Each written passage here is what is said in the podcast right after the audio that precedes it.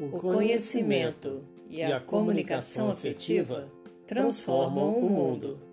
O autoconhecimento, a educação emocional e a comunicação afetiva transformam você e o mundo. Olá, meu irmão. Olá, minha irmã. Podcast Caminho de Vida Plena, falando de comunicação afetiva e educação emocional. Professor Rick Tadeu com mais um momento de reflexão em nosso episódio Vida Plena na Sexta, para você, nosso e nossa, pode ouvinte especial. Evangelho de São João, capítulo 20, versículos 1 e 2 e 11 a 18. No primeiro dia da semana, Maria Madalena foi ao túmulo de Jesus bem de madrugada, quando ainda estava escuro, ela viu que a pedra tinha sido retirada do túmulo. Então saiu correndo e foi encontrar Simão Pedro e o outro discípulo que Jesus amava. E disse para eles: Tiraram do túmulo o Senhor, e não sabemos onde o colocaram. Maria tinha ficado fora, chorando junto ao túmulo. Enquanto ainda chorava, inclinou-se e olhou para dentro do túmulo. Viu então dois anjos vestidos de branco sentados onde o corpo de Jesus tinha sido colocado, um na cabeceira e outro nos pés. Então os anjos perguntaram: Mulher, por que você está chorando? Ela respondeu: Porque levaram o meu senhor, e não sei onde o colocaram. Depois de dizer isso, Maria virou-se e viu Jesus de pé, mas não sabia que era Jesus. E Jesus perguntou: Mulher, por que você está chorando? Quem é que você está procurando?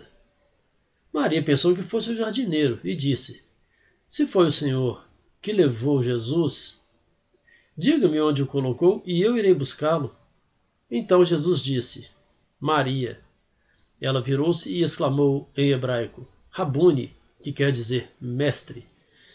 Jesus disse: Não me segure, porque ainda não voltei para o Pai, mas vá dizer aos meus irmãos: Subo para junto do meu Pai, que é Pai de vocês, do meu Deus, que é o Deus de vocês. Então Maria Madalena foi e anunciou aos discípulos: Eu vi o Senhor, e contou o que Jesus tinha dito. Palavra da salvação. Glória a vós, Senhor. Enquanto eu li essa passagem, fui imaginando a cena. Maria Madalena chorando, triste e talvez até desanimada, sem esperança, assim como muitos dos apóstolos e também aqueles dois discípulos de Emaús que esperavam que Jesus fosse o libertador de Israel e lamentavam, pois já fazia três dias de sua morte na cruz. E eles caminhavam tristes e desesperançosos. Se você, por um acaso, não conhece essa passagem dos discípulos de Emaús, sugiro que leia. Ela encontra-se no Evangelho de São Lucas, capítulo 24, versículos de 13 a 35. É para mim uma das mais belas passagens da Bíblia Sagrada. Então eu fiquei refletindo. Maria triste, ficar ali junto ao túmulo, chorando a morte de seu Senhor, vivendo o seu luto. E de repente resolve dar uma olhada e vê que o corpo de Jesus não está mais lá. Nós podemos então imaginar que ela, que já estava triste, tem agora ficado desorientada, desiludida, desesperada com o fato de ver o túmulo vazio. É interessante pensar que as pessoas que viveram próximas a Jesus deixaram-se levar pelas emoções mais negativas. Tamanho era o peso da descrença, da dúvida, da desesperança causadas por sua morte.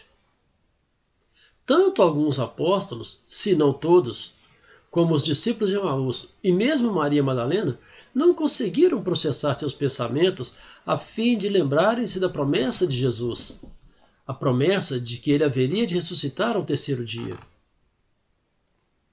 Eu penso que Maria Madalena, nesse momento, ficou com tanto medo de não encontrar mais o corpo de Jesus, ficou tão desesperada, sentiu-se tão sozinha, que acho que ela nem percebeu que aqueles dois seres ali eram anjos de Deus e a palavra nos diz que ela também nem reconheceu que aquele homem em pé junto dela era o próprio Jesus. Só constatou isso quando ele a chamou pelo nome. Meu irmão, Minha irmã, quantas vezes você já se sentiu desanimado, desanimada, sem esperança, desiludido, desiludida e até assustado, assustada, pois esperava de alguma situação ou pessoa um resultado que acabou não preenchendo suas expectativas? Quantas vezes você viveu o seu luto? E quando nós falamos aqui de luto, não estamos nos referindo somente à morte de alguém. Esse tipo de luto nós até podemos viver, até precisamos viver, porém pelo menor tempo possível. Vivemos também nosso luto quando, entre aspas, perdemos alguém, não porque morreu, mas porque foi embora. Vivemos um luto quando uma relação não deu certo, quando perdemos aquele emprego que supervalorizávamos, pela perda daquele bem material que tanto supervalorizávamos, quando de repente perdemos aquela grande amizade, e tantos outros motivos mais. O problema é que na maioria das vezes nós criamos uma grande expectativa, infelizmente muito mais do que o possível, e até mesmo uma grande e falsa sensação de segurança nas coisas e nas pessoas ao nosso redor e expectativas muito além do que as coisas e mesmo as pessoas podem nos oferecer. Nós acabamos então até prisioneiros daquelas pessoas ou daquelas situações que às vezes até estão nos causando um mal. Infelizmente, o problema é que as pessoas são tão apegadas à sua segurança, a falsas seguranças, que muitas vezes deixam de tomar certas decisões ou até as tomam mas de maneira equivocada, porque preferem evitar correr riscos, somente para evitar as perdas. Tanto que nem conseguem projetar o futuro e entender que os ganhos, muitas vezes, serão maiores do que as perdas de hoje. O ser humano tem aversão à perda, seja ela qual for. A sensação de perder algo despende muito mais energia do que a sensação do ganho. Preferimos gastar energia a fim de não perder algo, de não perder alguma coisa, do que gastar energia para ganhar algo. Tamanho é o nosso medo de perder. Inclusive, há estudos que demonstram que as pessoas são muito mais sensíveis às perdas do que aos ganhos, a ponto de correrem sérios riscos para evitar perdas. Nós falaremos mais sobre isso em outras oportunidades. Assim, nós acabamos por ficar cegos, assim como Maria Madalena e os discípulos de Maús, e nos esquecemos do principal, a promessa de vida plena que Jesus nos fez.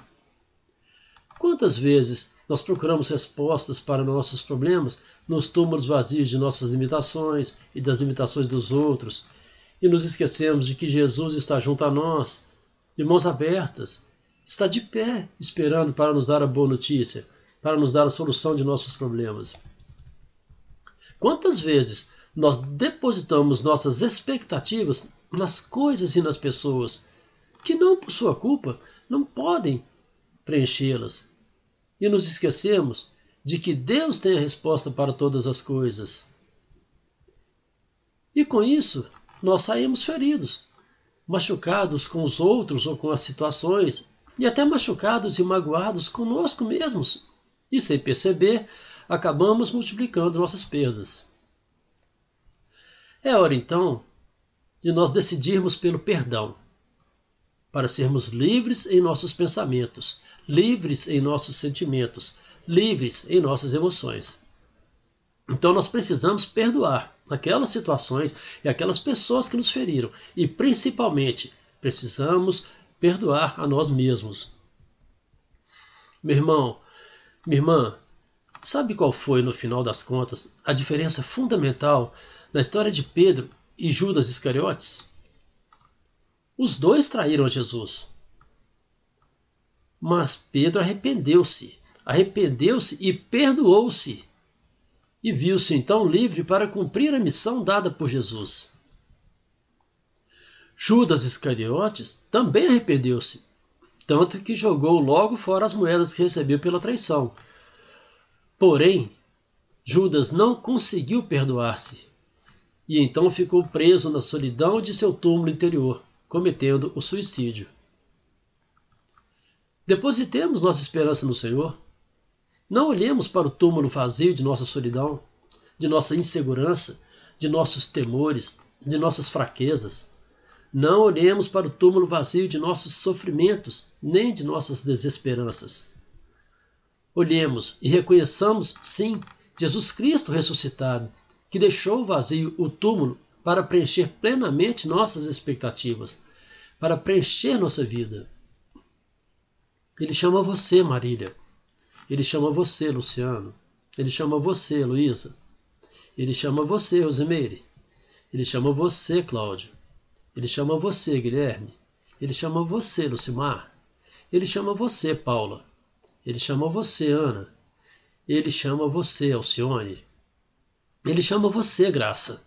Ele chama você, Tony. Ele chama você, André. Ele chama você, Adriana. Ele chama você, Mara. Ele chama você, Jussara. Ele chama você, Edna. Ele chama você, Rosângela.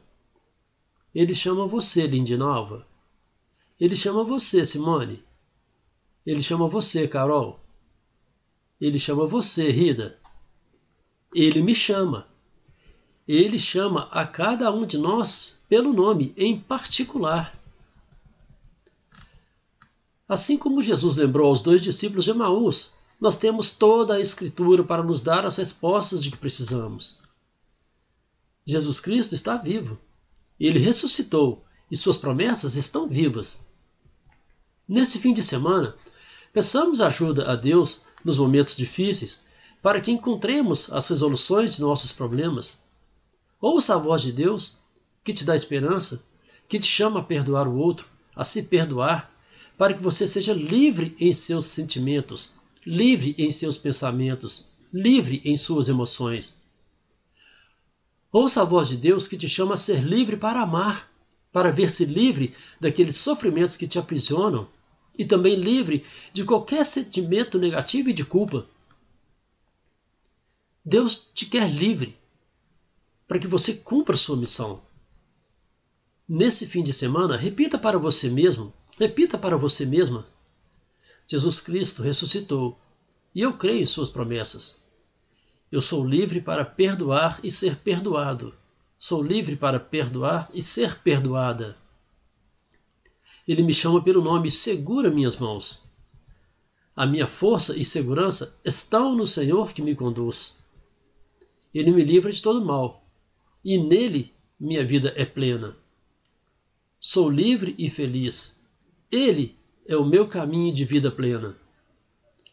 Deus nos abençoe, Nossa Senhora nos proteja. Saúde, paz, amor e alegria.